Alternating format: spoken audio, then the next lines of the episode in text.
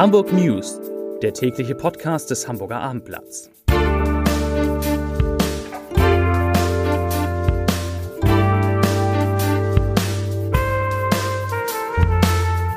Herzlich willkommen. Mein Name ist Lars Heider und heute geht es in diesem Podcast natürlich um die Wahl des Hamburger Bürgermeisters in einer ungewöhnlichen Umgebung im Hamburger Rathaus und dazu habe ich noch eine überraschende Personalie aus dem Umfeld des Senats. Weitere Themen sind die unsichere Zukunft des Hamburger Fischmarkts, zwei Tage Homeoffice für alle Hamburger Beamten, Lehrer, die in den Sommerferien unterrichten sollen und Schluck, es wird auch um ein Bordell mit Sexpuppen gehen, darf ich das sagen? Zunächst aber jetzt schon den dritten Tag in Folge unsere fünf meistgelesenen Artikel auf abendblatt.de. Das sind auf Platz 5 ein Teil unserer Urlaubsserie Schabolz, einst verschlafen, jetzt angesagt. Auf Platz 4 Neubildung des Senats, Staatsrat Sewicke muss gehen, dazu gleich mehr. Auf Platz 3 Flugzeugbauer Airbus trennt sich von Leiharbeitern, insgesamt von 1100. Auf Platz 2 Wetter in Hamburg, es wird tropisch Sturzfluten möglich, das steht für sich selbst. Und auf Platz 1, dazu gleich mehr, Unterricht in den Ferien, massiver Widerstand an Schulen. Ja, liebe Freunde des Abendblatt Podcast, es war heute soweit. Erstmals seit mehr als drei Monaten sind am heutigen Mittwoch alle 123 Abgeordneten der hamburgischen Bürgerschaft wieder zusammengekommen, um natürlich den neuen Bürgermeister zu wählen. Das ist Wenig überraschend der Alte. Peter Schenscher wurde mit 87 Ja-Stimmen, 34 Nein-Stimmen und zwei Enthaltungen für weitere fünf Jahre in seinem Amt bestätigt und er ernannte danach seine Senatorinnen und Senatoren, von denen nur zwei neu sind. Agnes Tjax wird Chef der neuen Verkehrsbehörde und Anna Gallina übernimmt die Justiz. Beide Politiker gehören übrigens den Grünen an. Die überraschendste Personalie allerdings, die kam aus der Wirtschaftsbehörde, denn deren Staatsrat Staatsrat ist immer so ein unter dem Senator. Deren Staatsrat Thorsten Sewicke von der SPD muss überraschenderweise gehen. Nach unseren Informationen wird er bereits am Donnerstag verabschiedet und Nachfolger wird der bisherige Verkehrsstaatsrat Andreas Rieckhoff ebenfalls von der SPD. Sewicke war erst seit März als Staatsrat für Wirtschaft und Hafen zuständig und zuvor, daran werden sich viele von Ihnen, von euch erinnern, zuvor war er Bezirksamtsleiter in Eimsbüttel. Ich weiß nicht, wie viele heute von Ihnen, von euch die Bürgerschaftssitzung live gesehen haben. Die Bürgerschaft war wirklich nicht wiederzuerkennen. Es hat sich gelohnt, sich das mal anzugucken, denn getagt wurde im großen Festsaal des Hamburger Rathauses, der komplett umgebaut, waren, umgebaut worden war. Zwischen den Abgeordneten standen Plexiglasscheiben und wer sich von seinem Platz entfernte, musste natürlich eine Maske tragen nachdem Peter Tschentscher gewählt worden war, hat man dem Bürgermeister dann erstens mit Maske und zweitens ohne Händedruck gratuliert. Die jeweiligen Fraktionsvorsitzenden sind dann zum Bürgermeister mit einem Blumenstrauß gekommen, haben sich kurz verbeugt, kann man sagen, und das war das. Also das Bild dieser Bürgermeisterwahl wird in die Geschichte der Hamburger Wahlen eingehen und ich hoffe sehr, dass es ein einmaliges Bild bleiben wird. Nach der Wahl gab es natürlich auch noch Diskussionen in der Bürgerschaft und ein großes Thema hat sozusagen das Hamburger Abendblatt gesetzt, denn wir, wir hatten vor der Bürgerschaftswahl über einen Plan des Schulsenators Thies Rabe berichtet. Rabe will, Achtung, dass Hamburgs Lehrer auch in den demnächst beginnenden Sommerferien unterrichten. Das Ziel, Schülerinnen und Schüler, die hohe Lernrückstände haben, und das werden einige sein, sollen in den Sommerferien diese aufholen können. Rabe rechnet damit, dass etwa 10 bis 20 Prozent der Schüler, das wären, Achtung, zwischen 20 und 40.000, das Angebot annehmen werden. Das soll vor allem in der zweiten Hälfte der Ferien ähm, geschehen, also soll es dieses Angebot geben. Es bleibt die Frage, ob die Lehrer das eigentlich so toll finden. Zumindest die Leiter der Hamburger Stadtteilschulen, die sind von dem Vorschlag ihres Vorgesetzten, also von dem Vorschlag von Thies Rabe, wie sage ich es mal am besten, entsetzt.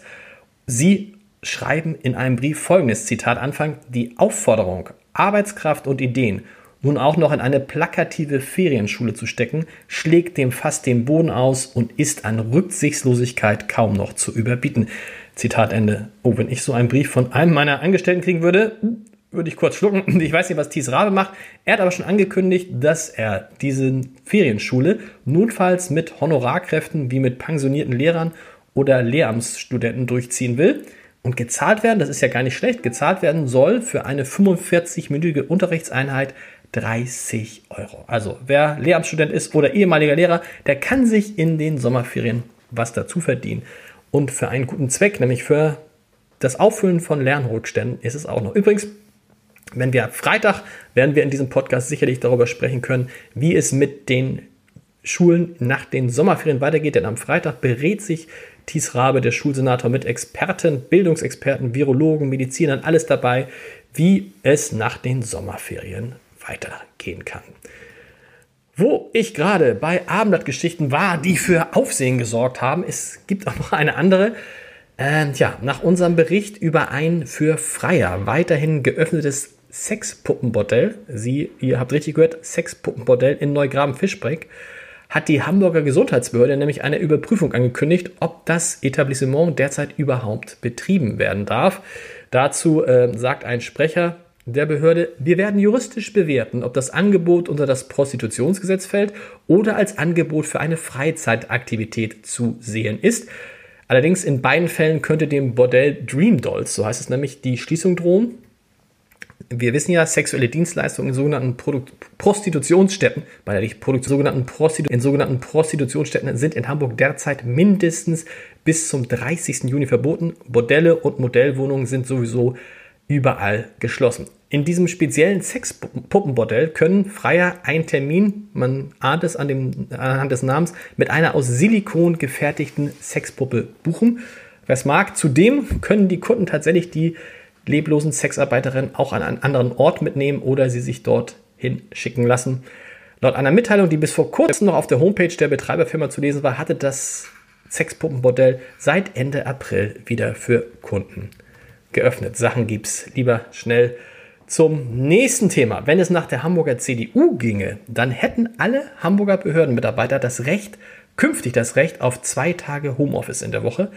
Die CDU fordert dafür eine flächendeckende Ausstattung der Beamten mit Laptops und Dockingstations bis zum Ende diesen Jahres.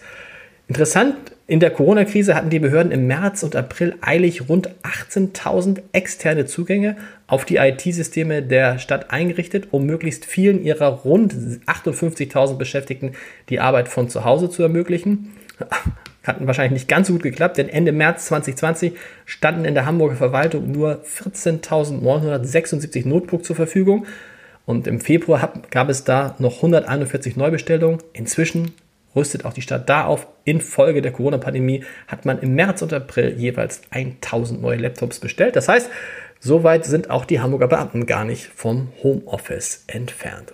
Zum Schluss geht es um eine echte Hamburgensie nämlich um den Altonaer Fischmarkt. Der blickt auf eine Tradition von mehr als 300 Jahren zurück und steht nun wie so vieles vor einer ungewissen Zukunft. Offiziell ist der Fischmarkt, der vor Corona, wir erinnern uns, jeden Sonntag rund 70.000 Menschen angelockt hat, noch bis Ende Juni, Juni wegen des Coronavirus geschlossen. Aber nach unseren Informationen wird es dabei nicht bleiben. Eine rasche Wiedereröffnung ist unwahrscheinlich bis unmöglich. Und wir haben dazu mal nachgefragt äh, im Bezirk Altona und die Kommissare Pressesprecherin Sabine Nolde hat gesagt, es geht um einen reduzierten Fischmarkt. Wie dieser aussehen kann, wird, kann derzeit keiner sagen.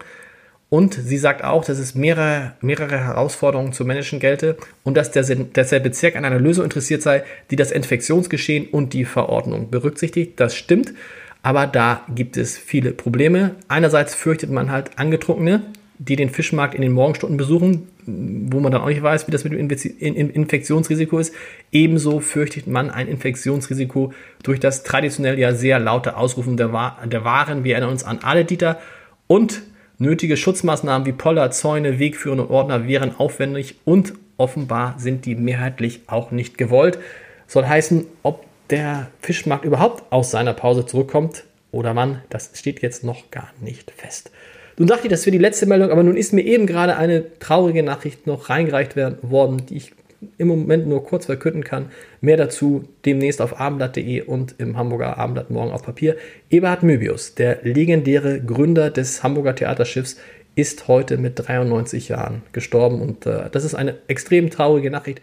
Möbi, wie ihn alle genannt haben, hat auch immer beim Märchen im Michel im, im, im, im Märchen im Michel im Dezember auf der Veranstaltung des Hamburger Abendblatts äh, Märchen vorgelesen. Er wird uns allen wirklich sehr viel, ja, traurig. Zum Schluss Trotzdem, der Leserbrief des Tages, da geht es nochmal um den HSV. Der Leserbrief des Tages kommt von Detlef Friedel. Er schreibt, als langjähriger HSV-Fan fühle ich mich mehr als veräppelt. Es kann doch nicht sein, dass zum Ende einer jeden Saison nur der HSV immer alles verspielt. Steckt da eine Absicht dahinter? Will der HSV am Ende gar nicht aufsteigen? Jeder, der wie ich selbst einmal Fußball gespielt hat, weiß, dass man ein Spiel auch mal in der Nachspielzeit verlieren kann.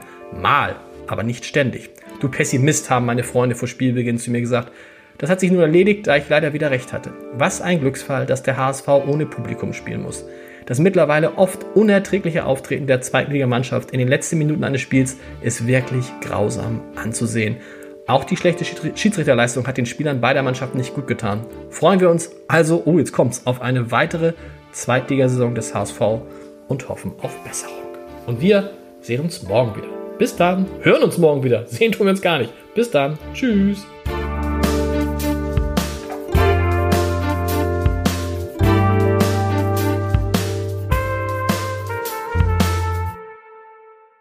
Weitere Podcasts vom Hamburger Abendblatt finden Sie auf abendblatt.de slash podcast.